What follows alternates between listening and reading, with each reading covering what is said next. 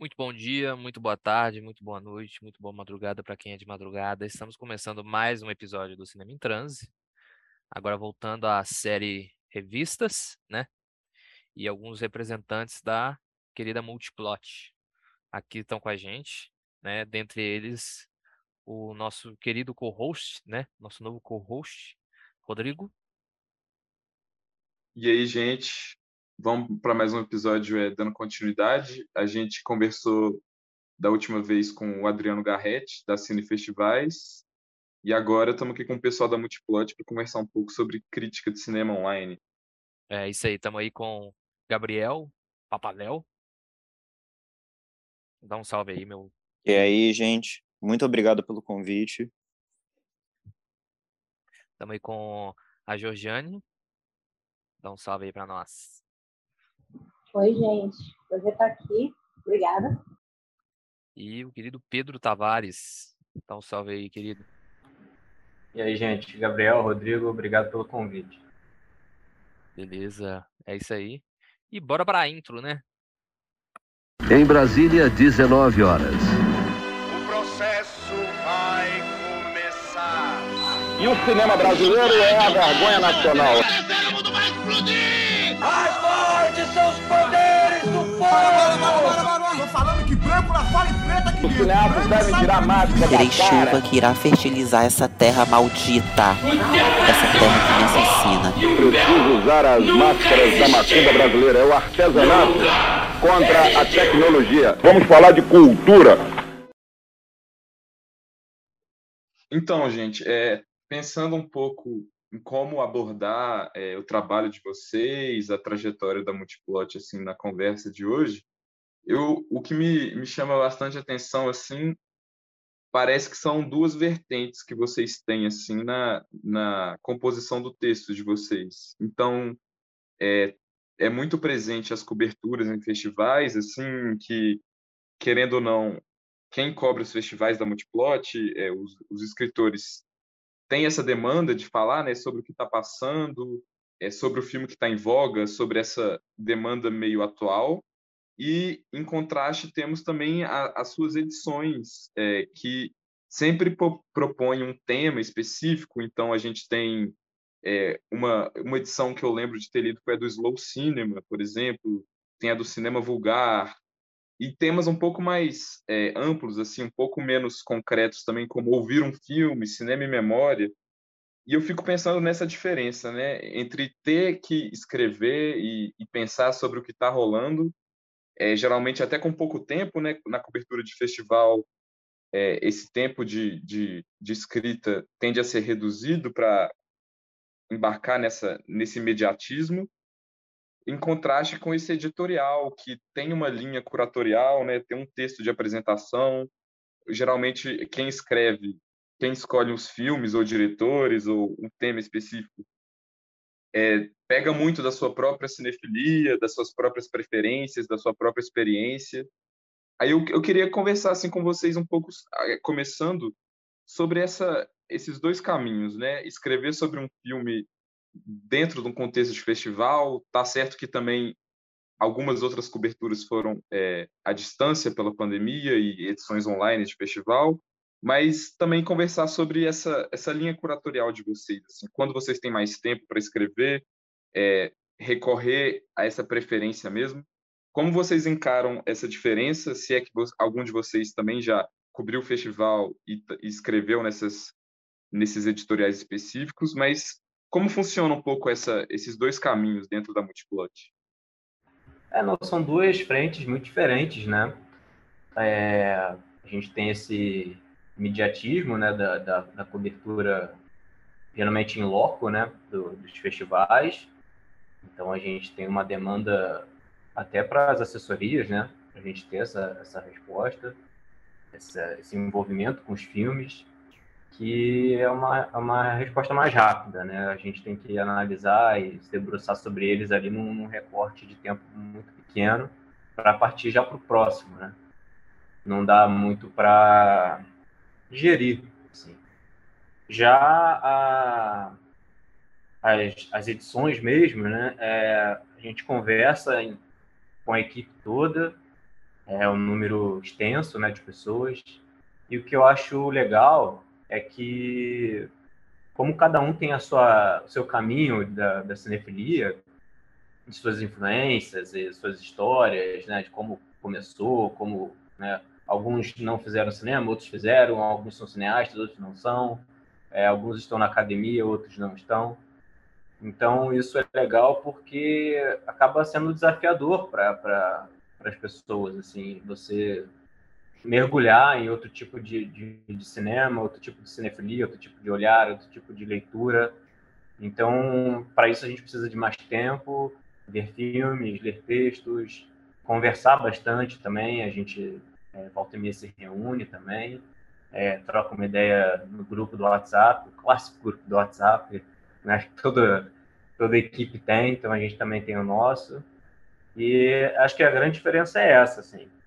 Mas para a gente é muito importante também é, ver temas atuais, é, como o próprio Slow Cinema que você citou, o Cinema Vulgar, que são, acho que, as primeiras, as primeiras edições, né, da, de quando a Multiplot virou, de fato, uma revista eletrônica. Então, tem essa urgência, essa importância do, do, do tema mais atual e do, dos festivais, né? E também de uma forma de diálogo com, com esse olhar para trás, assim, um, um, tipo de uma amplitude maior, né? É, eu, eu costumo achar que a diferença principal, assim, além do, disso do, do tempo que o Pedro falou, é, da diferença do tempo da recepção nosso, a diferença de como a gente recebe o filme, de como a gente vai interpretar para tentar traduzir ele no texto, é, essas, essas primeiras impressões, é que no festival a liga que se constrói é em volta de uma curadoria de festival. Então, é uma curadoria que acaba abarcando mais é, é, uma, umas nuances mais, não diria complexas, mas mais urgentes, assim, em relação ao que foi escolhido é, pela, pela seleção do festival. Acaba entrando muito no, no, no que isso significa dentro de um contexto de cinema brasileiro contemporâneo, no que esses filmes dialogam uns com os outros, enquanto as edições temáticas, é, mais até do que as edições de, de, de correntes de pensamento da cinefilia, como slow cinema,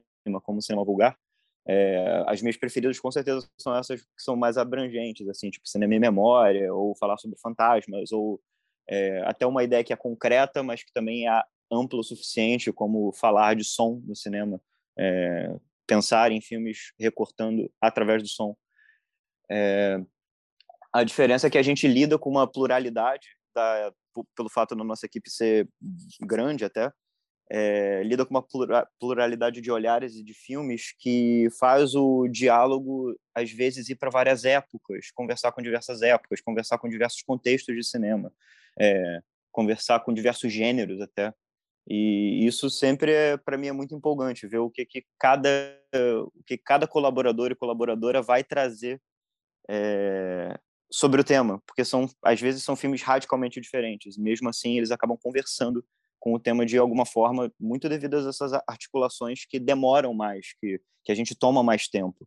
Pela, pela revista ser, geralmente essas edições serem trimestrais, é, a gente consegue se debruçar com textos mais extensos, com mais referências, é, com uma costura maior dentro da própria edição.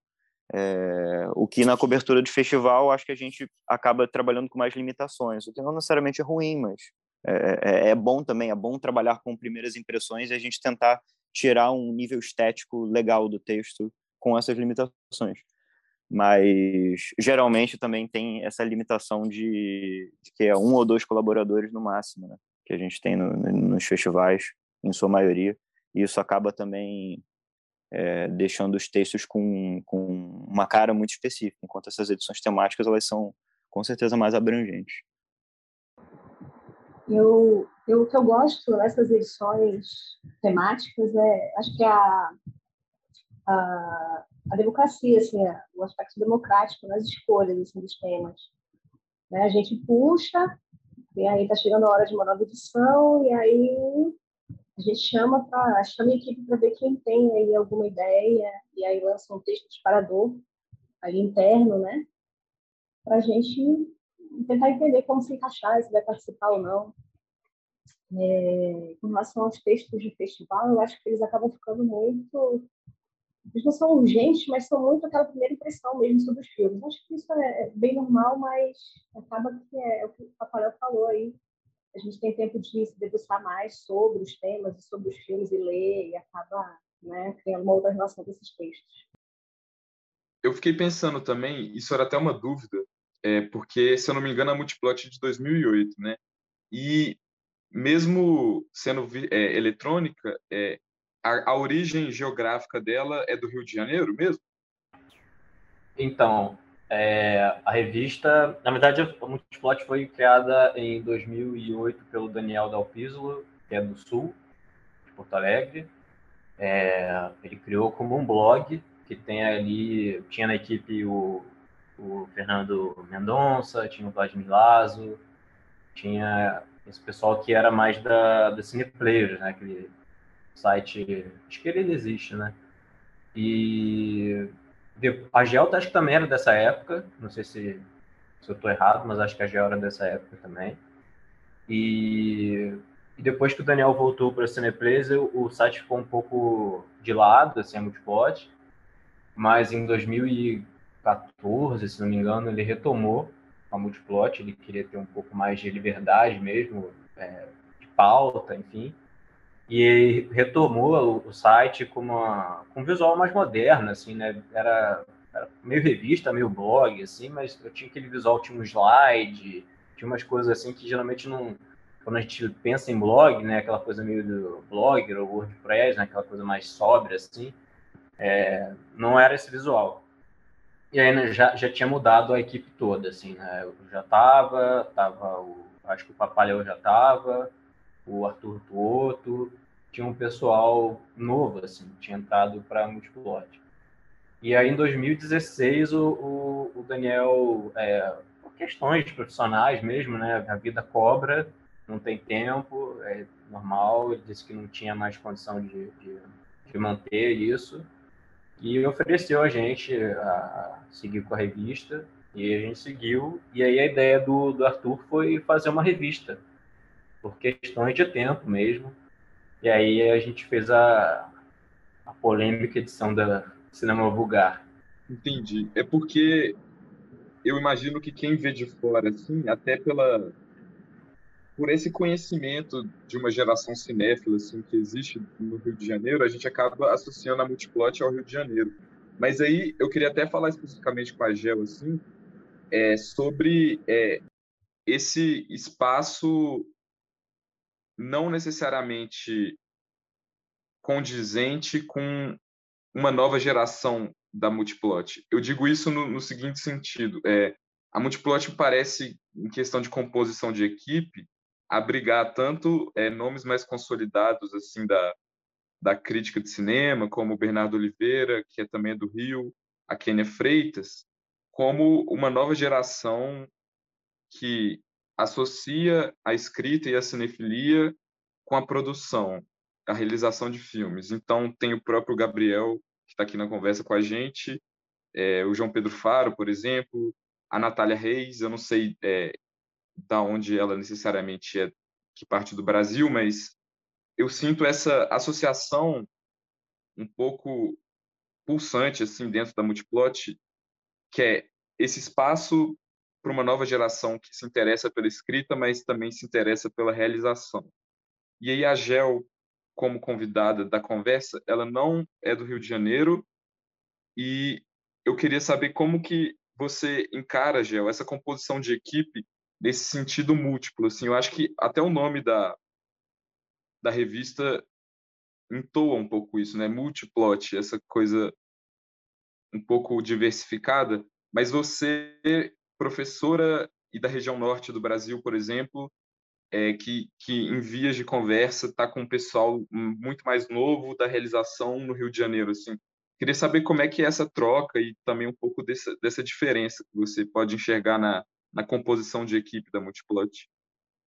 É, Eu, na verdade, eu faço parte. Eu, o Pedro tem razão. Eu estava ali no começo da Multiplot, quando acho que boa, alguns, algumas pessoas migraram aí da Cineplayers para esse formato de blog da Multiplot, e depois eu fiquei um tempo off, e aí eu perdi bastante coisa, não lembro tanto. Mas com relação a, a essa coisa da tanto da crítica quanto da produção, né, quanto da realização, eu não sei, eu acho que eu, eu acredito que seja um pouco de coincidência, na verdade. Eu acho que a Multiplot, na verdade, é um espaço tão aberto que as pessoas vão chegando, vão fazendo parte. Eu acho que elas sabem que não tem ali uma um super compromisso em ter que estar entregando textos, sei lá, com uma periodicidade X ali, então elas podem se dedicar a trabalhar nessas duas frentes, sabe? E realmente tem muita gente que está tá realizando, o próprio Pedro, o Gabriel, a Natália, que é de Belo Horizonte, é, na verdade é do interior de Minas, não vou lembrar agora a cidade. É, é de Juiz de Fora. Também. É, Juiz de Fora, né? E eu não sei se, mas eu acho que ela sempre teve, acho que a revista sempre teve esse aspecto meio plural, assim, em termos de localização. Tem ali um núcleo, tinha um núcleo muito grande ali no Rio, eu também morei lá no Rio, foi quando conhecia a revista e tudo mais, mas isso sempre foi uma questão, né? Agora eu estou aqui de volta em Belém, e com relação a essa proximidade com realizadores mais novos, não sei se eu estava falando de mil da revista, mas eu acho que existe esse trânsito, né? Eu acho que a Multiplot tem esse lugar de, de desse trânsito de pessoas que estão apresentando da crítica para a realização mesmo. Eu não sei se é uma grande coincidência, mas é uma felicidade, né? Porque acho que o olhar, esse olhar transita entre fazer filmes escrevendo textos, né? Críticos, depois sair para executar mesmo eles. Eu acho que isso é, é um ganho. É, eu acho que tá, tá, assim, pode haver uma coincidência, sim, pode ser só uma coincidência, mas eu acho que também tem a ver com a criação de uma cena e é, com as possibilidades de uma produção mais barata e mais rápida do que o, o circuito de, de, de editar, o, o esquema de editais e o circuito de, de festivais comporta até. É, que a gente sabe como que fazer cinema no Brasil é complicado, sempre sempre foi, mas com o fim de políticas públicas fica mais complicado ainda. Fica perto do impossível, mas vendo soluções baratas para que isso seja resolvido, a gente acaba conseguindo entrar na produção.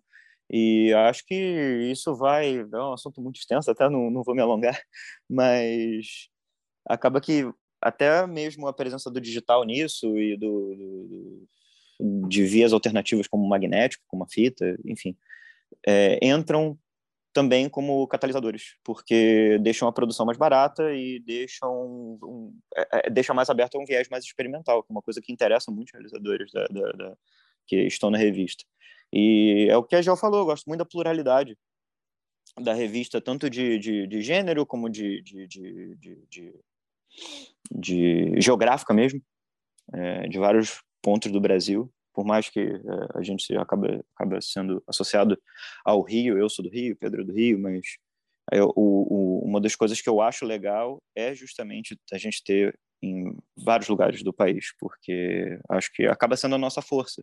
Temos uma individualidade que fala sobre assuntos muito distintos, que fala de lugares muito distintos, com olhares muito distintos, e isso de alguma forma soa coerente dentro das nossas propostas, justamente porque a gente conversa sobre, porque essas, essas trocas é, acontecem de uma forma muito aberta, até mesmo para propor os temas das revistas, que não, não só ficam é, é, entre os, os editores, né? Também, geralmente é proposto por redatores. Eu mesmo, quando, quando, quando eu propus um tema, eu não era editor, eu era redator da revista. Então, há uns anos atrás, acho que deve ter uns três anos.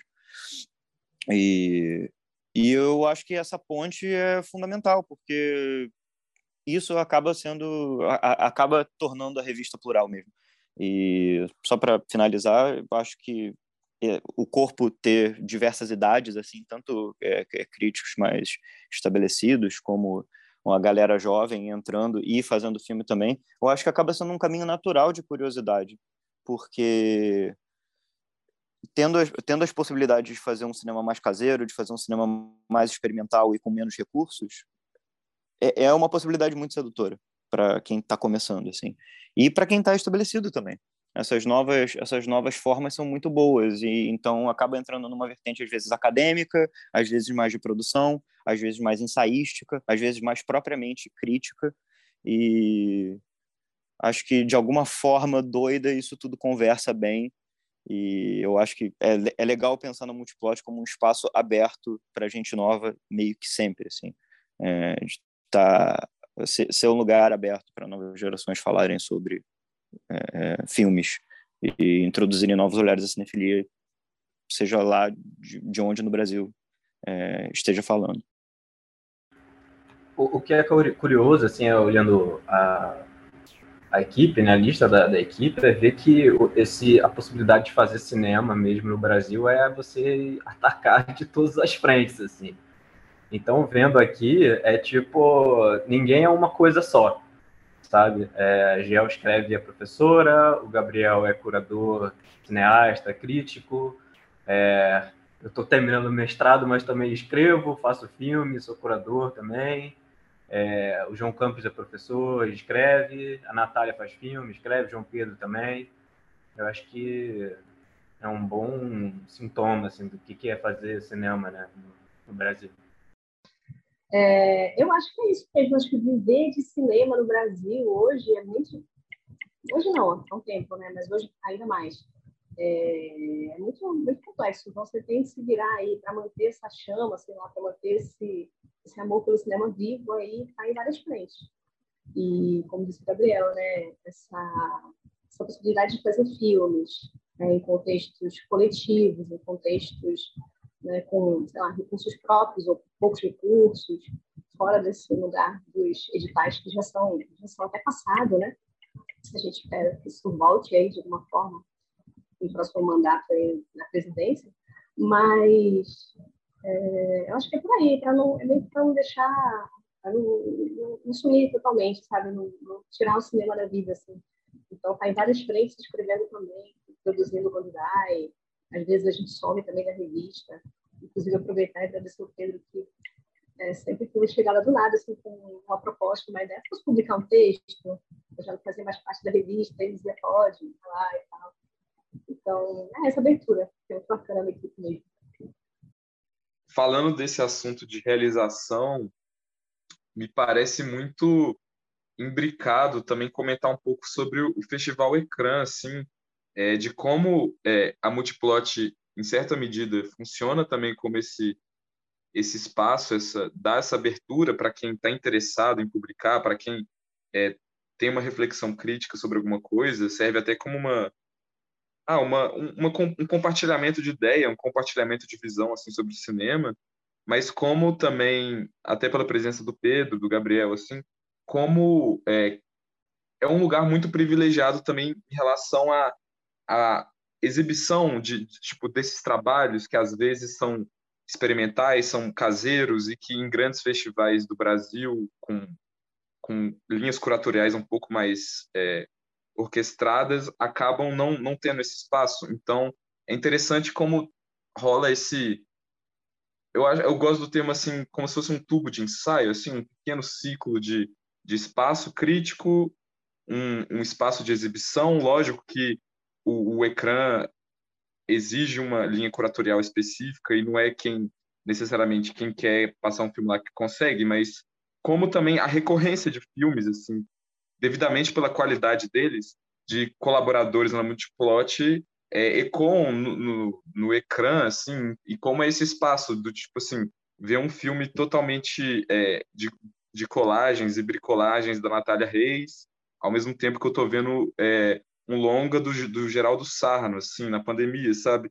Me parece também que essa essa pluralidade, essa porta aberta para geografia, para faixa etária, para é, estéticas diferentes, é, ocorre também no ecrã. E eu queria puxar um pouco é, para esse lado, assim, de como vocês enxergam essa confluência é, de escrita com uma confluência é, de produção e, e, esse espaço muito muito peculiar, eu acho, no cinema brasileiro, assim, sabe? De tipo não vou falar que é uma é a mesma turma, até porque tem essa expansão muito evidente, mas de como tem pessoas que estão conseguindo é, expor trabalhos em duas vertentes, né? A vertente crítica e a vertente audiovisual, num momento muito peculiar que vocês falaram da, das políticas públicas no Brasil, de, uma, de um momento de que a impossibilidade é até maior do que a possibilidade, né? Quer começar, Gabriel? Não, você decide, você decide. Quer, pode, se pode quiser falar, começar. Pode falar. Não, de boa. Beleza. É... Bom, é... por onde começar? É... Falar, só sedimentar um pouco em relação às políticas públicas. É, to todos, todos, todos e todos envolvidos aí com o... envolvidos com audiovisual de alguma forma, sabendo o assalto que está acontecendo desde sempre às políticas públicas de, nesse último mandato, né? Claro. É do que está acontecendo com o cinema brasileiro e que é uma área muito fértil, que é uma área muito viva e cujas políticas públicas, principalmente feitas pelo governo Lula, é, criaram uma nova cena, novos cinemas que é, puderam ser vistos em tela grande, como a, a cena mineira mesmo, da filmes de plástico, por exemplo, é, o Afonso Show e o, e o, e o Dumans. É, to, todas essas cinematografias que surgiram com, com, com, uma, com, com esse esforço feito a partir de políticas públicas. E quando a gente perde isso, e o cinema acaba dando um jeito, os cineastas acabam dando um jeito de, de se sobressair dentro dessa impossibilidade, a gente acaba encontrando muitas pérolas, muitas coisas incríveis feitas, às vezes, com colagem, às, vezes com imagens encontradas, é, às vezes com dispositivos de baixa resolução. E esse tipo de estética, que eu tenho certeza que eu e Pedro, a gente sempre conversa sobre isso, atrai muito o Pedro, atrai muito a mim também. E nisso a gente acaba ficando muito feliz de encontrar pessoas, como os, alguns dos colaboradores e colaboradoras da Multiplot, que conseguem também transicionar muito bem, não só é, fazerem um trabalho crítico forte de, de, de, escrita mesmo, como uma coisa que pode ser radicalmente o trabalho de escrita, que é a realização cinematográfica. Que às vezes rola uma, uma, uma, uma sintonia complicada entre você fazer o salto de ser um crítico para ser um cineasta. E às vezes a gente acaba vendo é, pelos, pelos filmes da galera que às vezes o cinema dessas pessoas é um reflexo, acaba sendo um reflexo também do, dos textos. Isso eu acho muito interessante. É, e do ecrã, eu espero que a gente continue sendo muito aberto a isso, a ter tanto os realizadores consagrados quanto é, realizadores que estão mais da, é, estão mais começando assim. É, porque uma, uma coisa que eu achei formidável, pelo menos no, no, no, ecrã passado, assim, pensando no ecrã agora desse ano, é que ao mesmo tempo que eu estava vendo o novo filme da Deborah Stratman, que era absolutamente extraordinário, uma, mais um passo de uma realizadora que eu admiro imensamente, e poder ver isso no cinema foi, foi muito, muito bom. Ela fazendo uma, uma ficção científica abstrata de quatro minutos, muito poderosa, de um lugar de estudo de muitos anos e, de uma trajetória conhecida, é, mas ao mesmo tempo ver um filme de meia hora que é um faroeste captado dentro do Red Dead Redemption do jogo e que é um faroeste experimental de meia hora todo dentro captado de um, jo de um jogo por um, um, realizador de 18 anos, sabe? E eu acho que esse tipo de, de, de conversa, é, é, esse tipo de, de curto-circuito entre uma narrativa, o que se pensa como convenção narrativa, o que se pensa como uma convenção experimental, o que é um uso de som narrativo, o que é um uso de som experimental, é, o, quais texturas de imagem são abraçadas nessa implicação. Isso tudo me atrai muito e atrai muito o Pedro também pelas nossas conversas. É, toda vez que a gente está pensando no ecrã e toda vez até que a gente está escolhendo algum filme para falar sobre nos textos individuais assim no multiplot. E pra, só para concluir, é, sobre esse salto entre a, a, a entre a crítica e o, e o, entre fazer crítica e fazer cinema é, tem uma frase do Godard que eu já eu penso nela desde que eu li pela primeira vez sei lá na, na faculdade mesmo e que ah fazer é, escrever sobre um filme é fazer um filme é, ler sobre um filme é fazer um filme.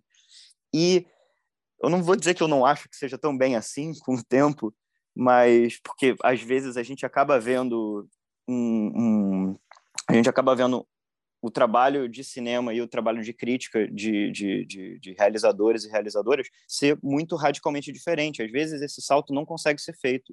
Às vezes não, não é, é eu, eu não acho pelo menos que só porque você sabe articular muito bem a visão sobre um filme você vai conseguir aplicar essa visão realizando um.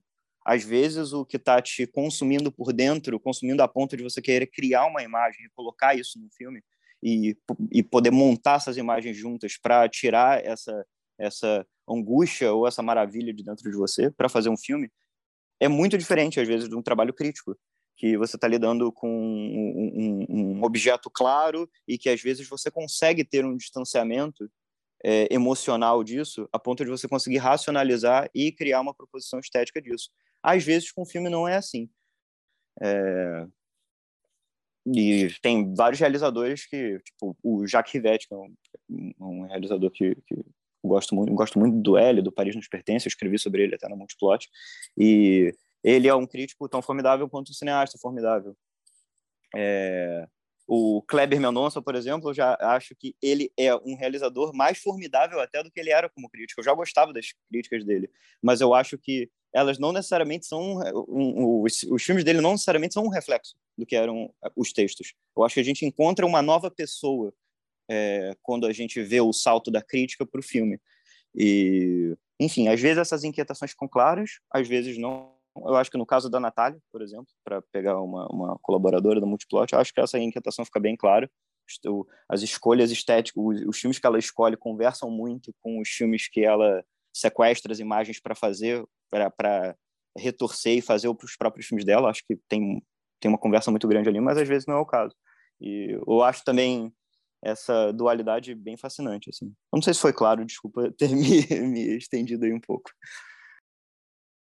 Para falar sobre essa conversa assim, do, entre o, a equipe da Multiplot e o, o Ecrã, eu acho que é importante lembrar do perfil do festival, assim, que é um que eu acho que é um perfil que dialoga diretamente com o perfil da Multiplot. É, no modus operandi, sabe? É, que é um festival sem digital, um festival sem patrocínio, um festival feito meio que sempre tentando se adaptar com o que está acontecendo. E isso se dá muito com o que acontece na, com os filmes escritos, os filmes enviados, assim, sabe? Então, dado o exemplo assim de, dessas pessoas da Multiplot, para dizer que é, assim não é uma ação entre amigos, sabe? Mas são filmes de pessoas que fizeram sem edital é, na garra, assim, e fizeram filmes, por exemplo, Bernardo Oliveira fez o filme com a Saskia, passou esse ano, a Natália fez um curta, o João Pedro Faro fez um longa. É, são três filmes sem ajuda digital, com equipe mínima, é, feito na unha. E eu acho que o festival ele dialoga diretamente com isso, né? E aí, quando a gente senta para pensar a curadoria do festival e conversar e tal, é, o que salta aos nossos olhos, assim, e, e pensando numa certa é, complementação, sei lá, uma, uma, uma ideia de, de, casamento entre o curto e o longa, a gente chega em algumas conclusões e eu acho que esses filmes foram selecionados dessa maneira. E não pensando, é, sei lá, como uma multiplot em primeiro lugar, sim essas pessoas como artistas em primeiro lugar. Então a gente, é, o Festival Ecrã, ele, talvez ele tenha uma, a mesma linha independente que o que o que a multiplot e aí isso é uma coisa que salta aos nossos olhos, assim, mas não é não é porque elas são da Multiplot. Né? Eu acho que, é, como disse o Gabriel, é uma questão de da cena mesmo, né? Essa aproximação dos pares, não tem como. De alguma forma, a gente, a gente se conecta, né? E tem muito a ver mesmo. É, o ecrã e, e, os textos produzidos na, na eles conversam muito, as pessoas também transitam de um lado para outro, mas não transitam só porque fazem parte, né? Assim, é, mas transitam porque tem essas pesquisas que têm a ver, né? Que se relacionam e tal, e uma curiosidade mútua, eu acho que é por aí. É, sim, eu acho que complementando da, da, da Gel e do Pedro, não é só é, é, é se afinar com uma cena, é, isso isso existe naturalmente, mas é como o Pedro falou, é um interesse pelas obras, é um interesse pelos artistas, o que de novo vai propor esse artista, essa artista, e o como que a gente às vezes pega até com realizadores estrangeiros mesmo, é, que a gente não conhecia, a gente conhece a partir do momento que esses realizadores inscrevem alguma coisa no ecrã e e acaba vendo, recebendo nos outros anos para ver o qual é o próximo caminho na trajetória desse realizador. Então, é um caso para mim que, que, foi muito forte assim foi a Charlotte Clermont, que eu conheci ela na primeira, no, na primeira inscrição do, do Ecrã em que eu fui curador, que foi 2020, e desde então ela passou outras duas vezes, porque eu me interesso muito por, por qual vai ser a próxima proposição dela em relação ao estudo de texturas com película, e, e enfim, é, eu acho que isso acontece. De fato, não é, não, não nem teria como ser é, uma ação entre amigos, como o Pedro falou, porque a quantidade de gente que às, às vezes que pô gosto muito é, e realizadores que eu me interesso assim e que escrevem filme que não tem não, não, não tem slot sabe? Acaba não conseguindo passar. É, porque a demanda do festival está crescendo a cada ano né? Então está cada vez mais difícil mesmo. É, então é, é, entrar no, no festival. Então acaba que é, é natural, a gente, a gente fica. A gente tenta fazer muito, a gente pondera muito, tenta fazer muito uma, uma, uma, uma, uma afinação melhor entre a juventude e realizadores consagrados, e, enfim, todas as implicações que isso traz.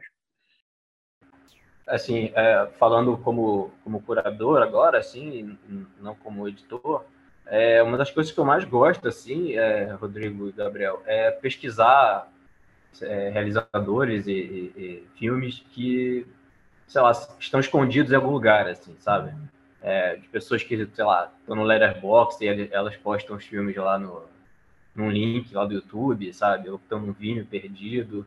Eu gosto de descobrir esse tipo de coisa, então eu fico pesquisando eu estou muito além assim da, da, só das inscrições. Eu fico maluco procurando gente muito nova, é, ou gente que, sei lá, já está na minha idade, mas nunca passou lugar nenhum.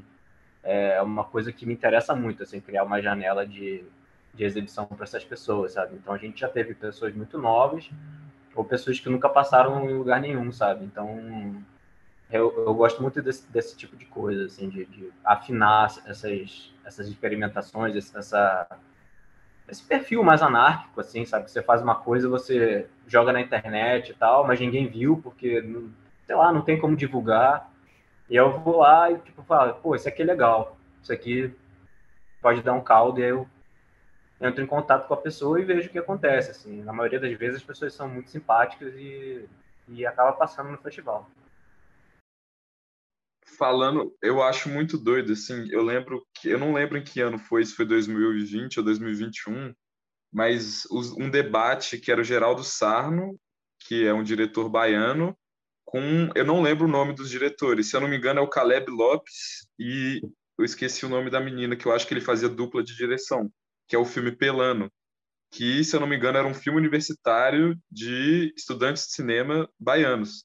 E, é, e, e, essa conversa, assim, tipo, essa distância e essa aproximação que, que o debate gerou, me gerou muito esse interesse também, assim, tipo, muito... Tipo, as possibilidades possíveis a partir dali, é, também nessa cena de Letterboxd, assim, se eu não me engano, você, Pedro, tem aquela lista de, de realizadores do Letterboxd, né? Tipo assim, é, membros do Letterboxd que fazem filmes e postam, e, tipo, estão no Vimeo, estão no YouTube, tem cinco visualizações, assim, eu achei muito doido essa essa possibilidade de diálogo que também os debates geram. Se eu não me engano, o, o, A Morte Branca do Feiticeiro Negro, que foi um filme que teve uma repercussão muito grande, eu não sei se a estreia dele foi no ecrã, mas eu lembro de ter visto ele no ecrã, ter visto o debate com Bernardo Oliveira.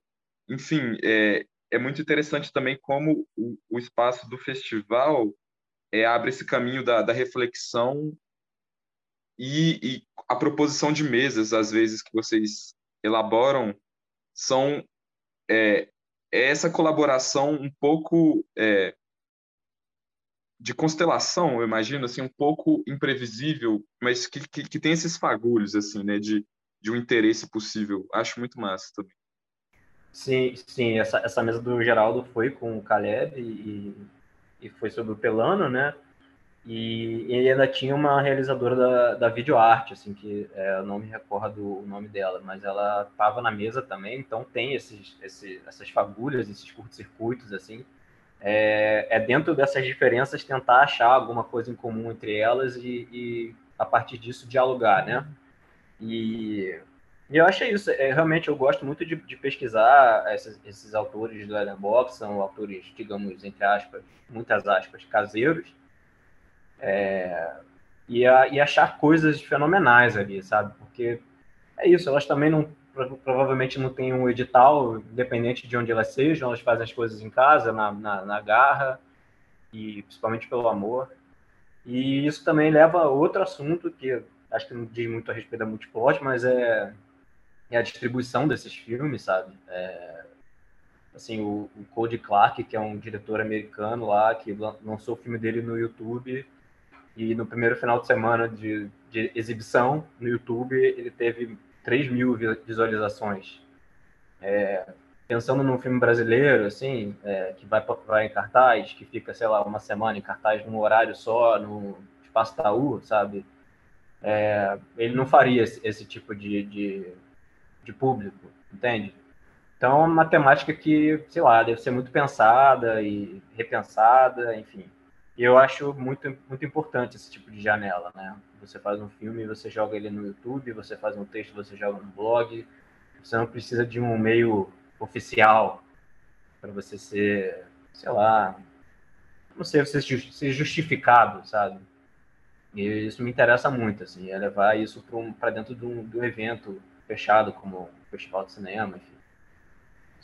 É, o ecrã, a gente tenta entrar justamente como uma, uma uma janela para esses filmes, porque é o que o Pedro falou, desses realizadores que às vezes jogam no YouTube e às vezes tem o caso como do Code que tem 3 mil visualizações no primeiro fim de semana, mas também às vezes tem casos do filme que vai ser jogado no YouTube tem, sei lá, 5 visualizações, 10 visualizações. E aí é interessante pensar, pô, você não quer passar isso no cinema? Por mais que seja uh, um ritual absolutamente diferente do que é passar um filme na internet, e a gente viu isso bem no, no quando a gente fez duas edições online por conta da pandemia. É, será que passar no cinema talvez gere um engajamento maior e, e, as pessoas veem na tela grande não vai fazer uma diferença maior? Eu acho que é bem o que o Pedro falou, acho que conta bastante né, é, para a distribuição. É, isso. E no debate foi, foi o Caleb e a Cris Mariani que dirigiram o Pelano, né? E é, foi um debate muito legal, se não me engano, foi a Maria Trica que fez a, a, a, a mediação. E a gente interessa muito botar gerações em diálogo e tentar criar esse equilíbrio na medida do possível. Quando o assunto é crítica, a gente escuta muito é, essa, essa, essa parada da pulverização, né? porque não tem mais a, aquele backup do, dos grandes veículos, né? não tem aquela, aquele apoio, aquele suporte onde se apoiar, como tinha no, no, no, no passado. E sempre que se perde uma, uma, uma força tão, tão clara, né? Tão, e tão ligada à cultura, né? Que são que tinham os o, as partes do jornal, né? Tinha as manchetes e tal. Chegava no final tinha a parte cultural tinham cadernos que é, são até históricos no Brasil, do, do Globo, enfim. É, quando se perdeu isso, as pessoas já ficam naquela coisa emergencial, né? Ah, então acabou. É igual o cinema. O cinema acabou três vezes já em 20 anos, por causa da televisão, por causa do DVD, por causa do streaming, por aí vai. É... Eu gostaria que vocês falassem um pouco sobre o, como a crítica tem se tornado cada vez mais relevante. Igual eu estava até discutindo com o Rodrigo, que no início da rede social a gente achava, né? Essas revistas caras e de fofoca não vão durar muito, porque agora os artistas vão postar tudo nas suas próprias redes. E isso meio que não é verdade, né? Isso eu acho que a galera está até consumindo mais esse tipo de conteúdo. Então, so, quando o assunto é crítica, assim, a gente percebe um papel muito forte, né? A gente tem eventos recentes como o, o, a discussão do vazante, né? curadorias de festivais que se demonstram bastante problemáticas, não só de cinema, eu acho que também de premiações, Por exemplo, o prêmio Multishow todo ano dá problema, porque é, apaga alguns, alguns músicos que têm muita visibilidade o ano todo e eles não chegam nem perto das indicações, assim. Então a gente vê que a, a crítica ela sonda o espaço cultural brasileiro é, de um jeito mais pulverizado, mas ela está aí, assim. Queria que vocês comentassem é, essa, essa força que não, não foi, né? Que não, não sumiu e parece que não vai sumir por um bom tempo desses episódios e de algum outro episódio que, que, que vier à mente de vocês, que eu já estou pensando que já vieram outros. É... Então, é meio que a crítica, eu, eu fico me perguntando, sabe, quem é que lê crítica? Fico realmente confusa a respeito disso. Mas é algo que eu tenho que fazer, assim, eu tenho feito pouco, mas é algo que eu tenho que fazer, assim. Eu sou cria desse lugar de ler críticas de cinema no jornal, assim. E foi a partir dessas críticas que eu fui descobrindo filmes novos, né, é, realizadores e realizadoras. Então, fui me envolvendo ainda mais, né, digamos, me tornando cinéfila. Mas eu. E aí eu, eu sinceramente não sei qual é o lugar da crítica hoje. Eu fico aí, fico me perguntando. A gente segue, né? Escrevendo. Mas eu vou jogar essa bola para vocês também aí do podcast. Bom, a, a minha opinião, assim, é, acho que de modo geral, não só no cinema, mas seja qualquer crítica, é, seja lá, gastronômica, por exemplo, televisiva, musical, é, eu vejo que as pessoas elas estão interessadas mais em opinião do que uma crítica mesmo, assim.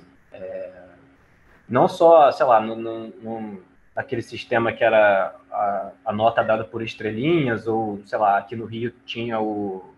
Ainda tem, né, o bonequinho do Globo, que é o clássico é, da, da, crítica carioca e tal. É, muito era ligado a isso, assim, mas era assim, pô, o bonequinho foi embora, o bonequinho dormiu, o bonequinho aplaudiu, e não o que estava escrito no texto, sabe? É, e isso acaba reduzindo muito o trabalho, né? Porque às vezes a crítica ela levanta outros pontos.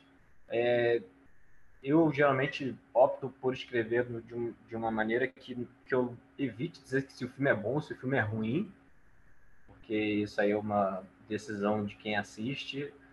É, que, que eu posso tentar levantar são alguns complementos. É, partir de, de, alguns campos de leitura, enfim, de uma base de, de, de cinefilia, enfim. É, e aí acho que, de modo geral, assim, tá aí o Twitter que não deixa mentir, acho que a opinião é que, que guia muitas pessoas, né?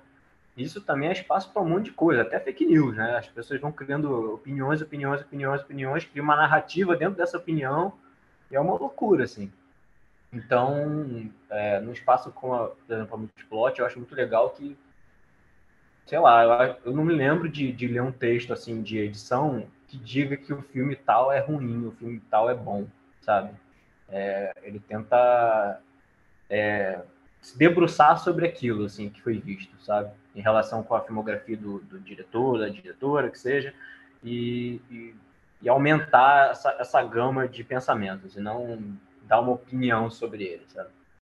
É, eu acho que eu, eu fui eu me interessei muito por crítica e, e me interesso até hoje por textos que e tento reproduzir isso fazendo os meus é, eu vejo que muita gente na Multiplot é assim também que é tentar não trazer um guia de qualidade ou alguma coisa assim ou algo que se, se, se aproxime a guia de consumo mas que seja uma interpretação sobre o filme e uma hipótese sobre o filme.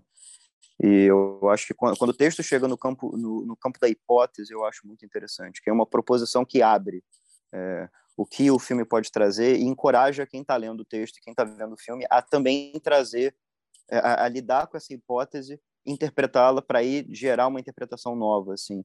E esse tipo de diálogo eu acho muito interessante. E isso eu acho que é, é mais é mais coerente e mais é, natural que seja feito quando você tem mais tempo para escrever sobre, quando você não está cobrindo o lançamento, quando você não tem que obedecer necessariamente uma agenda de mercado. E isso eu acho, pelo menos não um mercado óbvio, né? é, mas eu acho que a crítica, respondendo mais em linhas gerais assim, eu acho que a crítica ela acaba continuando muito relevante, porque para decidir a opinião das pessoas, para como a resenha como guia de consumo. Acho que por mais que os jornais tenham perdido força é, nos textos, é, esses textos acabam indo para online e os jornais continuam é, é, é estando com críticos é, importantes né, escrevendo para eles. E também os, não só os portais eletrônicos, como site de entretenimento, como esses agregadores que nos Estados Unidos fazem muito sentido, como Rotten Tomatoes, assim, e que são muito agraciados e por mais que eles reduzam, na minha opinião, eles reduzam extremamente o que é a crítica cinematográfica, né? É, reduz a análise a realmente o que o Pedro falou de ah, o filme é bom ou o filme é ruim.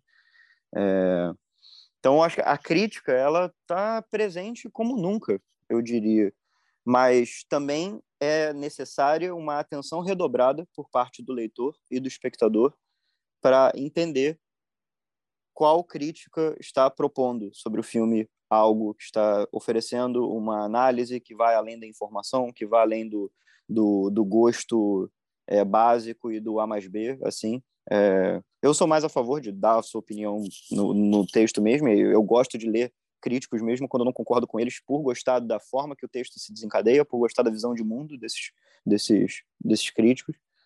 É, mas aí a gente, agora eu acho que na, desde, o, desde a da, da, da, da preeminência da crítica na internet, assim, e dos, do, do, desses veículos eletrônicos, é, o espectador e o leitor tem que ficar, tem que ficar, ficar cada dia mais atento é, ao que é um texto refém de um monopólio, porque está dizendo a opinião que precisa lá e está seguindo uma corrente, ou um texto que está é, seguindo essa corrente em termos de gosto do filme, mas não está seguindo a corrente no sentido de vou propor uma ideia nova sobre isso, vou propor uma nova visão, uma visão que seja menos contaminada pelo mercado. E esse tipo de coisa me interessa muito, assim. E eu espero que a crítica continue só crescendo e crie nichos maiores, como o Letterboxd, que teoricamente é uma rede social informal de crítica cinematográfica. Né?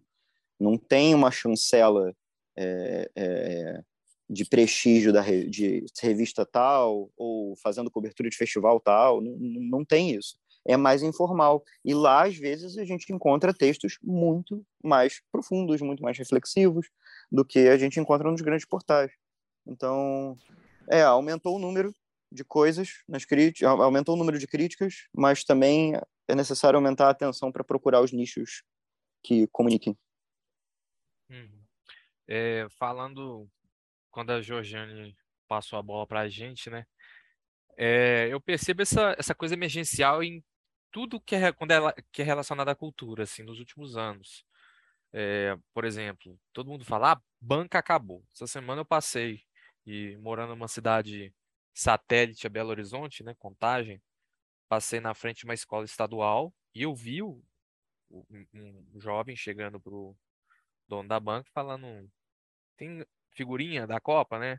Aí ele falou assim, não, pedimos mil e acabou às 11 da manhã.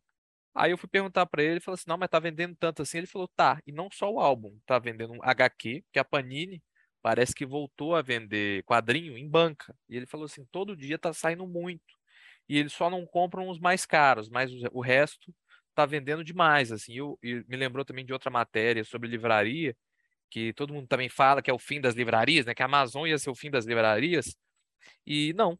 E as livrarias, eu estou vendo as grandes até com projetos de ampliação, e isso sendo levado para a crítica, eu acho que é a mesma coisa, assim, a gente enxerga um, um, um fim muito porque a, os grandes canais, né, os grandes, os grandes monopólios querem que a gente veja esse fim, né? Porque se, se eles não estão fazendo, eu acho que não, não é mais válido, né? É, até vi um vídeo esses dias sobre a, as câmeras IMAX, né, de película IMAX, que falaram que o IMAX agora ele está ficando, claro, lá para fora, mega produções, mas assim, está ficando sobrecarregada a empresa, né? Porque está se fazendo muito. E, a, e há pouco tempo fala, não, a película vai acabar, que não sei o quê. Então, assim, tudo vai acabar, né? E parece que nada acaba e muita coisa só tem crescido. Eu acho que a crítica ela se pulverizou naturalmente, porque hoje, é, igual você falou, todo mundo está podendo dar essa opinião. Mas eu também acho que ela tem é, o lugar de validação ele também é forte, assim, eu não, não sei se ele se pulverizou tanto. A gente teve um episódio sobre, eu acho que foi sobre cinema negro, se não me engano, ou, ou da Mostra Rum, não lembro qual foi, que falaram exatamente isso, assim, por, é, a crítica ela precisa estar tá num lugar diferenciado, ela, ela, claro que ela pode estar tá na rede social, mas ela precisa ter um site próprio, um lugar próprio, um, até, um, até um backup de armazenamento, porque se um dia der um problema no Facebook, no Letterboxd, será que a gente vai perder todo um, um histórico de críticas brasileiras? Será que a, a, crítica brasileira merece isso? Eu acho que não, assim. Eu acho que tem, tem muito mais coisa aí e ela merece, a, crítica merece esse, esse espaço, né? Porque é, ela é, vai ser o diferencial para certos, certos é, materiais de ma, certos certos produtos, né? De cinema, de literatura e tal. Não tem como evitar, na minha opinião, assim. Eu vejo assim. Gente, vou contar um caos. É, porque eu estou fazendo pesquisa, estou pesquisando crítica de cinema no mestrado. Crítica, enfim, uma crítica específica aqui de Belém. E daí eu tirei uma foto do jornal, de uma crítica dela, e publiquei no Instagram. E veio uma pessoa, a Lorena, a Lorena Rocha, ela veio perguntar, tipo, onde você, tá, onde você viu essa crítica? Você sabe desse filme? Você me manda essa crítica? Quer dizer, é, você está falando desse lugar aí da, do repositório, né? Dos sites com repositório, né? Eu acho que tem tudo a ver. Acho que a crítica também é um lugar de, de guardar essa memória do cinema, sabe? Então ela não pode morrer também nesse sentido. A gente não está ali só para falar bem dos filmes ou para fazer um trabalho de, de, de, mandar o release, né? De pôr o release ali, ah, o filme é isso, tem tanto de duração, tá, dirigido por fulano. Não, tem um lugar histórico também. Tipo, esse filme foi exibido no Brasil durante o ano tal, blá, blá, blá. A opinião das pessoas, a recepção das pessoas no momento foi essa, dos críticos foi essa, sabe? Depois o filme pode ser reencontrado e ser retomado de uma outra forma, sabe? Mas a gente tem esse lugar histórico aí para fazer uma, uma avaliação do antes e depois, sabe? Então, eu, eu acho que a crítica é fundamental, a crítica cultural de uma forma geral, senão eu não estaria aqui. Mas eu fico em dúvida às vezes, sim, sobre o lugar. Mas que bom, bom que a gente está aqui conversando sobre isso. Massa demais, a Lorena é, é muito massa. E tem muita iniciativa nova que me encanta muito, assim. O próprio o Câmara Escura, que o ex, uh, ex-apresentador aqui do podcast participa hoje, né, o Renan, é, tá, tá acontecendo, assim, as coisas estão acontecendo. Então, esse, esse fim, né, esse eterno apocalipse cultural que a gente vive, eu sei que ele é real, a gente gosta de falar de política pública, muita coisa acontece, sim, muita coisa foi, foi retirada, mas também não sei se a gente está próximo do fim, sabe, no, no assunto de, de, da cultura no geral, não só do cinema, né? Estou ampliando a discussão para outros pontos, assim eu acho que a gente ainda tem muita coisa, muita acontecendo, muita coisa boa para acontecer. Só que a gente tem que lutar para que não piore mais do que já piorou, né? Igual a, a gente tem aí a, LDO que o Bolsonaro estava querendo passar sobre, sobre o fim do Codecine, né? Que seria uma pior ainda mais, porque é legal a gente fazer fazer filme pulsão criativa, né? Pegar um celular, pegar uma câmera, como você falaram, de baixa resolução e fazer, mas tem que ter gente vivendo disso também, né? E vivendo disso precisa de dinheiro, precisa de, de salário e tal, e querem, querem acabar com isso, infelizmente, mas vamos vamos estar tá aqui para não deixar, né, Rodrigo? Você quer falar alguma coisa? Eu acho que o Pedro tinha levantado a mão no meio dessa conversa toda, se ele quiser retomar algum pensamento aí. Não, é, eu só queria assim falar, um, fazer um adendo nessa questão do, do dos editais, enfim, é, a gente precisa, de fato, viver né, que a gente né, se dedica tanto e tal. E aí a gente acaba criando umas outras saídas, assim, e, e só que essas saídas, elas, elas ainda possuem algumas coisas que me deixam é, meio angustiado, assim, no, no, no, sentido de produção de conteúdo, que é, por exemplo, ah, é, o Letterboxd que o, que o Gabriel citou, ele tem um, tipo um acordo silencioso que é uma, uma rede de, de primeiras impressões, assim, né? As pessoas escrevem ali saindo de uma sessão de festival ou do, do cinema ou de uma cabine que seja, ela escreve ali uma, uma rápida resenha e tal. E, e acho que isso está meio que acordado ali entre todos os usuários, é um acordo silencioso, mas parece ser assim. Já o YouTube, é, acho que ele já é levado mais a sério, assim, porque ele tem uma, uma produção maior, né? A pessoa vai lá e ela, e ela transforma numa, essa resenha ali com um fundo, ela coloca uma vinheta, ela coloca uns pedaços do filme.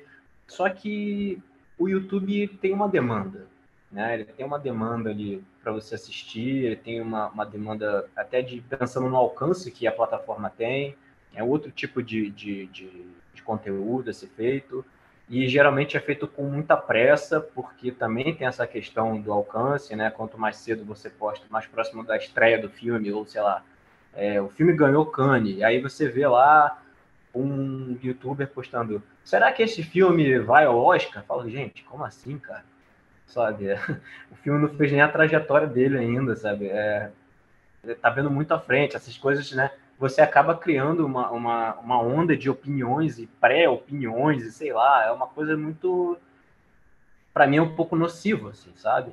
É, eu acho que isso é, meio que é, encosta nessa necessidade da gente viver, é, ter o dinheiro para fazer o que a gente gosta, porque é isso, né? O YouTube é, hoje em dia é uma boa fonte assim, de, de, renda, enfim. Mas aí tem uma questão que envolve o conteúdo, né? Essa, lógico, é uma opinião é, minha, né? Não, condiz com a opinião do Gabriel nem da Gel, né? Tô falando aqui por mim mesmo. Ah, não, não, mas eu concordo com que concordo plenamente que muito do de produção de crítica é, acaba entrando no campo da resenha de consumo direto, assim, que é, ah, vamos falar desse filme com a maior empolgação possível e com os maiores truques possíveis para chamar a atenção no YouTube. E isso acaba sendo muito real. Isso eu também acredito que seja nocivo e isso também se aplica a um, um, a nociva discussão, no caso.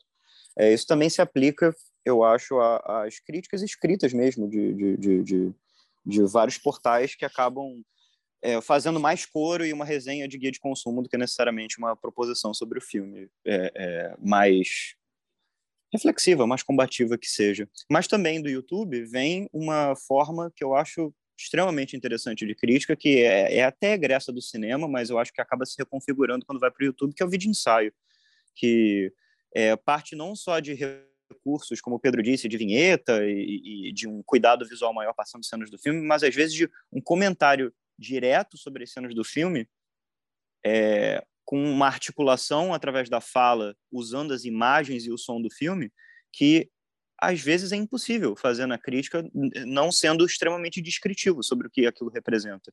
Então, eu acho uma ferramenta muito interessante de, de, de, de reflexão também, ou de ensaio. É, e, enfim, só para que a fala da Gel foi muito boa sobre crítica como, como uma forma de memória do cinema, e a crítica é uma forma de preservação cinematográfica. Preservação cinematográfica é um assunto que, para mim, nunca é falado o bastante. Assim, que é uma coisa extremamente central, que se a gente for entrar num contexto político, é, a gente sofre um assalto, eu acho que até maior sobre a, a, a, as críticas, as, as políticas públicas de fazer cinema. É, a gente vive um abandono de instituições em que tem pessoas extremamente apaixonadas tentando trabalhar com preservação e podendo levar isso para frente, seja na Cinemateca Brasileira, na, na, na Cinemateca do Humano, CTAV do Rio e em diversos outros, outros setores de preservação que eu pessoalmente não conheço, mas gostaria muito de conhecer é, ao redor do Brasil. E eu acho que isso é um tema muito interessante e que a gente tem que sempre cuidar também da crítica como uma forma de preservação cinematográfica.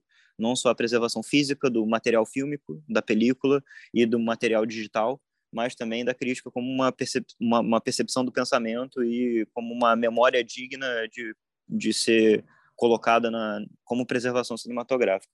E só para finalizar que o Gabriel falou, como que sempre tem essas mortes e sempre essa essa tentativa meio apocalíptica de lidar com as coisas e eu até entendo de onde vem esse sentimento porque muita merda acontece mesmo e assim a cultura é assaltada é, nos últimos anos do governo Bolsonaro a cultura é assaltada diariamente no Brasil mas para mim sempre tem que lembrar de uma frase do Carlão que eu gosto demais acho que ele falou na Bujan até no Provocações ele fala não dou por fim as utopias e não pode se dar por fim as utopias é, tem que se acreditar e tem que fazer de alguma forma até voltar a dar certo, até isso poder ser uma fonte de renda para o audiovisual e a crítica cinematográfica voltarem a um lugar de ser vistos como trabalho, como, como, como um lugar onde você pode construir uma carreira. E isso é digno como qualquer outra área. E a gente vive por essa utopia, né, Gabriel? Porra, nossa, totalmente. Escrevendo os textos, fazendo os filmes. É, eu e Pedro, a gente já fez uma penca de filme aí, já nem sei mais quantos. É, e é sempre nessa tentativa da utopia. É, eu estou muito de acordo assim no que vocês falaram, principalmente sobre essa questão da preservação e, e puxando um pouco esse fio da, do vídeo ensaio e dessa, dessa carga de, de reflexão que a crítica impõe e, e, a, e a, a maneira como poucos filmes ainda são abordados dentro de um contexto geral me faz pensar muito no que eu Gabriel a gente discute assim, porque assim, a gente eu não eu não estava no início do podcast. O início do podcast era o Gabriel e o Renan. O podcast tem um pouco mais de um ano e de, em todas as edições, que agora já está em quase 30 episódios, é, foi, foi feito desse formato que vocês estão fazendo com a gente agora. Então, cada um na sua casa, cada um com seu microfone, cada um com a sua câmera que nem aparece nos episódios, é, e conversando sobre. A gente faz uma pesquisa prévia, mas muita coisa vem assim em cima da hora. Mas a grande questão é: nunca entrou um centavo do nosso dinheiro, nem do dinheiro de ninguém nisso, assim, e a gente nem sabe se um dia vai entrar. A grande questão é que, por exemplo, num contexto de vídeo ensaio de crítica, a gente é inundado por vídeo ensaios gringos, né? Tipo assim, é um, é um trabalho que exige tempo, você tem que ter um, um roteiro, uma roteirização, um tempo de edição, você tem que ter memória no seu computador para baixar o filme, você tem que ter um microfone para você narrar, tem que ter essa expertise técnica. E, e num, num contexto em que a crítica eletrônica textual é muito pouco ou quase nunca recompensada financeiramente, pensar também nessa perspectiva de, uma, de outras críticas possíveis, né? Uma crítica é, audiovisual do vídeo ensaio, ou até elaboração de um curta. Eu fico pensando muito naquele é, ensaísta, o Kevin B. Lee, eu não sei qual é a nacionalidade dele, mas tem é, centenas de vídeo ensaio deles assim, sobre cinema, mas o, a grande falta de incentivo financeiro eu acho uma coisa que desestimula muito esse tipo de, de alcance, assim, sabe? É, alguém vai ter que, em algum momento, e, e, e eu não estou querendo é, falar que não existem canais de vídeo ensaio no Brasil é, sobre cinema, até o, o Roger Bravo, que é, fez um, um episódio com a gente, é, ele tem um, um canal no YouTube, também tem um pessoal é, mais com mais visualizações, é, eu esqueci o nome dele agora, cara, mas é o Max alguma coisa. Assim. É, é quadro um branco e entre planos. É, o quadro em branco, quadro em branco é mais geral, né? Tu fala tanto de, de filme, quanto livro, quanto música, quanto quadrinho. E o Entre Planos é um que tem um maior alcance.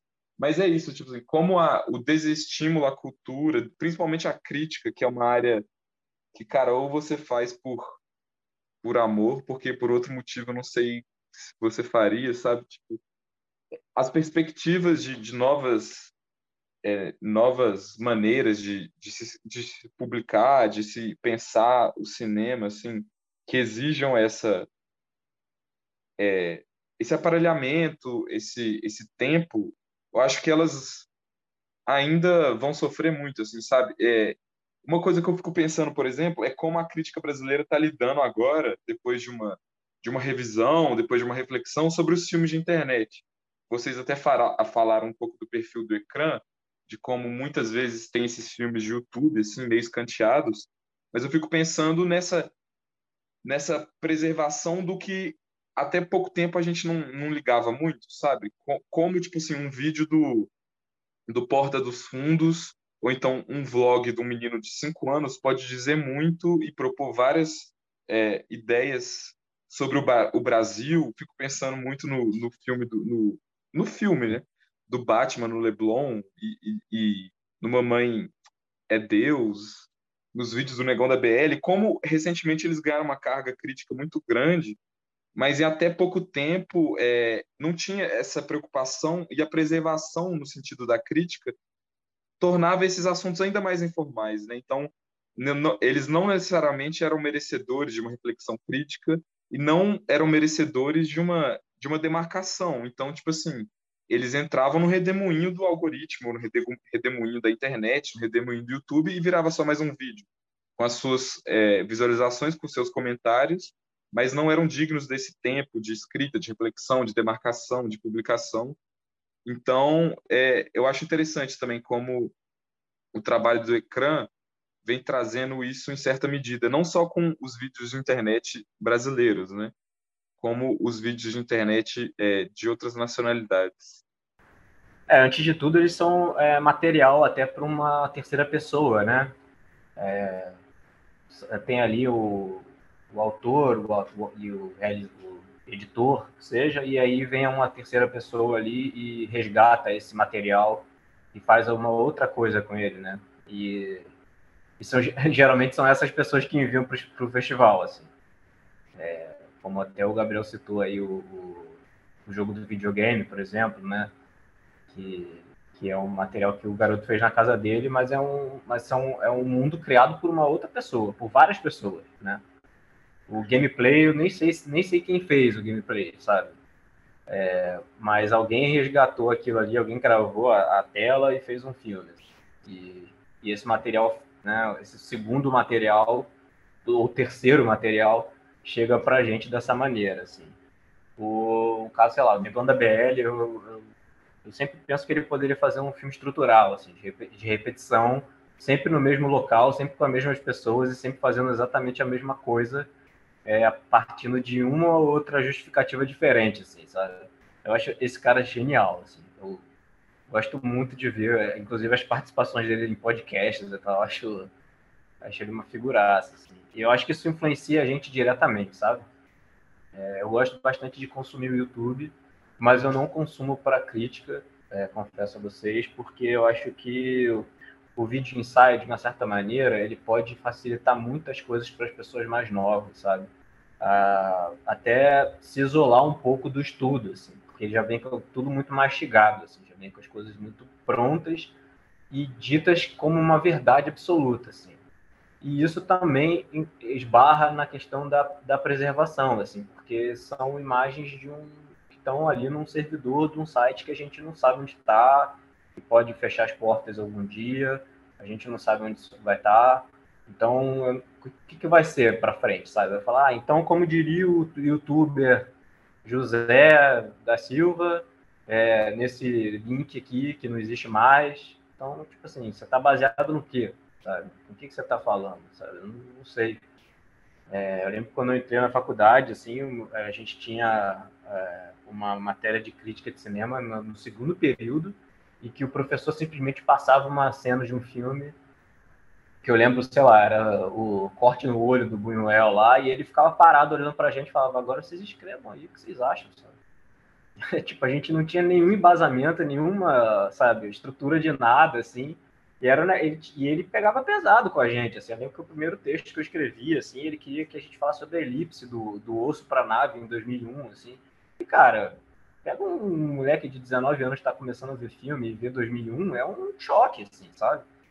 E eu escrevi aquilo ali, tipo assim, cara, a verdade é que eu não tinha entendido porra nenhuma do 2001, sabe? Eu fui entender depois de rever o filme algumas vezes, assim. E, e eu escrevi e ele me deu três, sabe? eu acho que tem que ser meio. Um negócio meio tipo rock balboa, assim, sabe? Tu vai apanhando, vai, vai apanhando, vai apanhando, vai apanhando, e vai lendo, vai criando calo, e vai lendo, vai lendo, vai lendo, até você ter, sei lá, você ter um tipo de embasamento, assim. Eu acho que o vídeo ensaio pode prejudicar esse tipo de caminho, sabe? Eu não sei se eu sou chato, velho, mas. É, eu acho que eu, eu não consumo esse tipo de coisa. Eu consumo YouTube para outras coisas. Tipo, o Negão da BR, Diogo Defante. Eu gosto de ver essas coisas, assim. Ah, eu, eu, falo, é, eu tinha levantado a mão, na verdade. É, é, não, voltando ao que o Pedro falou dos, dos vídeo ensaios, é assim, eu, eu, concordo até que tem muita coisa que, que é uma leitura bem mastigada, e esses são maus vídeo ensaios, mas isso eu acho que tem também na crítica, então acho que não, é, não entra muito numa questão qualitativa. É, mas em uma questão de preservação, eu concordo inteiramente, assim, é muito complicado que a gente tenha que lidar com, com, com o YouTube, que, enfim, é reflexo de um monopólio, que não tem uma, um cuidado com preservação muito grande. É, eu espero que todos os grandes criadores do YouTube, pelo menos, guardem os vídeos deles em outro lugar, ou que tenham uma, uma, uma, uma lógica de, de preservação própria, interna, por mais que isso também seja muito caro, porque é uma produção muito contínua e que acaba gerando é, muito, muito espaço né, de memória, e isso é um problema também. É, é, é caro ficar comprando HD, mas eu acho que a, o, o vídeo ensaio acaba entrando com uma coisa interessante, até para citação mesmo, porque é, é, é, verdade o que o Pedro falou, é difícil de, de você, às vezes, ah, citar o que foi falado no vídeo ensaio através desse link mas eu acho que é um trabalho de resgate da imagem que precisa ser feito na tradução do texto, que se reflete também em filmes. Quantas vezes já não se escreveu sobre grandes cineastas experimentais que só, só passam os filmes dele no suporte nativo, que seja o 16mm, ou seja o 35mm, ou 8mm. Se eles só passam nesse suporte, a exibição só pode ser feita no cinema, ou para um público seleto. E as, muitas vezes, não, né, acho que antes da internet, a quantidade de.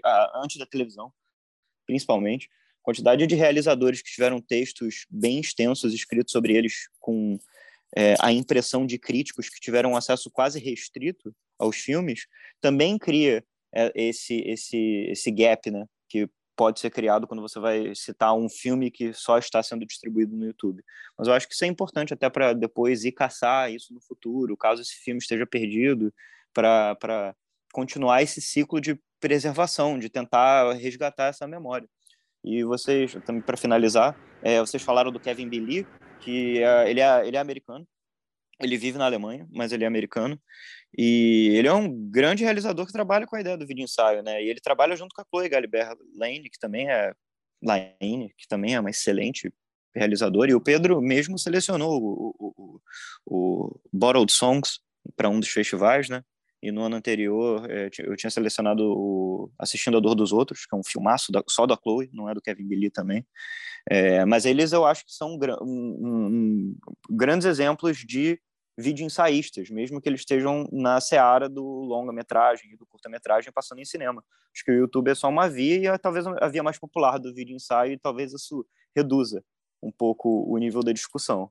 Mas eu acho que isso é um, um reflexo do, de distribuição mesmo. Acho que isso acontece. enfim, acho que dá para datar a ideia do vídeo ensaio desse, sei lá, o Chris Marquer mesmo. E, e, e, enfim, que esse é o, o, eu e o Pedro a gente já conversou várias vezes sobre Sem Sol, como que é um filmaço, né? E acho que não, não realmente não dá para exigir que todos os vídeos ensaios sejam no nível do Sem Sol, mas às vezes a gente consegue encontrar leituras interessantes assim que sejam bons correspondentes à crítica, pelo menos. E o Kevin Billy e a Chloe com certeza são dois realizadores que são muito no ponto nisso, são sensacionais. O Pedro pode falar até mais sobre depois dele ter selecionado o Borrowed Songs. Assim, eu me refiro ao vídeo ensaio é, com relação à crítica, né, nesse sentido, que eu falei, né? E aí a, a relação com a imagem, para mim, ela, ela pode é, ela desaguar numa relação instagramável da imagem, sabe? E aí isso para mim é um pouco é um terreno meio meio perigoso. Assim. Gente, eu achava que vídeo ensaio é, tipo, vídeo ensaio crítico, ele, ele era, tipo, não eram essas críticas que a galera faz no YouTube, era, tipo, realmente ir atrás de uma imagem, pelo menos alguma imagem do filme do qual tu queres falar, tipo, produzir alguma coisa em cima dela, sabe? Eu achava que era isso, e aí, isso, aí vocês citaram aí o Kevin e a Chloe, que inclusive eu conheci no ecrã, é... e aí eu, eu tava imaginando coisas assim, por isso que eu amo, tá?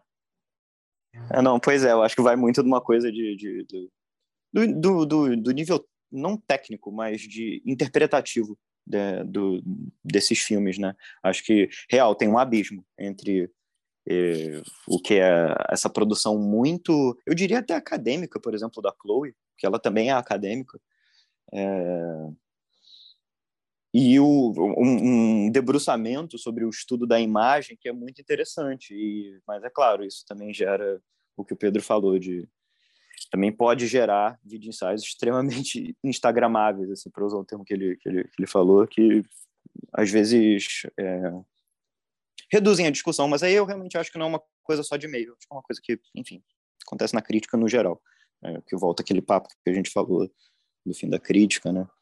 Como que os nichos agora são diferentes. Ué, eu acho que a gente pode encaminhar para o encerramento, né, Gabriel? Você tem mais alguma questão que você queria levantar?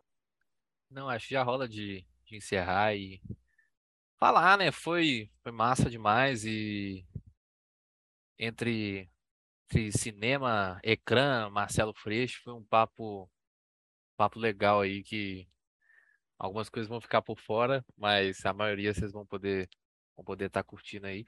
E a gente vai colocar também os, o link da Multiplot, né? É, vocês têm algum, algum outro projeto também que vocês gostariam que fosse divulgado no, no Spotify, assim, vocês fala pra gente aí, pode até falar aí.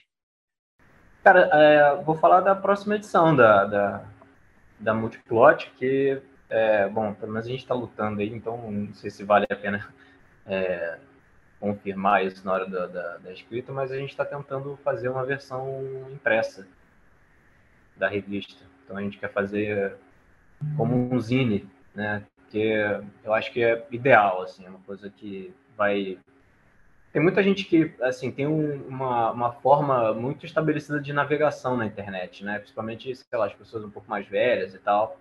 E deixando esse, esse material em alguns lugares estratégicos pode aumentar nossa nosso campo de visitantes, enfim, de, de troca, é, outras trocas, né? Não só com o nosso público cativo e tal. Então, é, a gente pretende fazer isso para a próxima edição, que deve sair muito em breve. Massa, massa.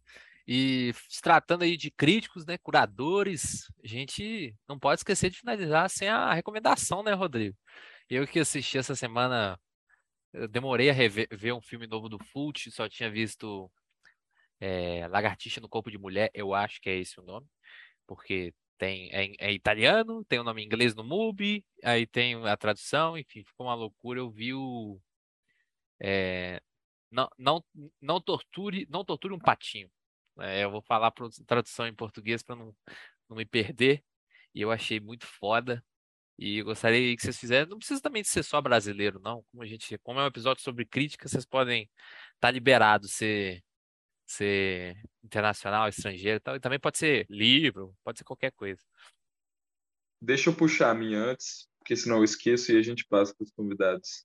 Eu assisti depois de muito tempo de curiosidade um filme mineiro do Maurício Gomes Leite, que é o A Vida Provisória, que é um filme de 68 que fala sobre é, muito de uma paranoia é, pessimista, assim, que eu acho que a gente ronda.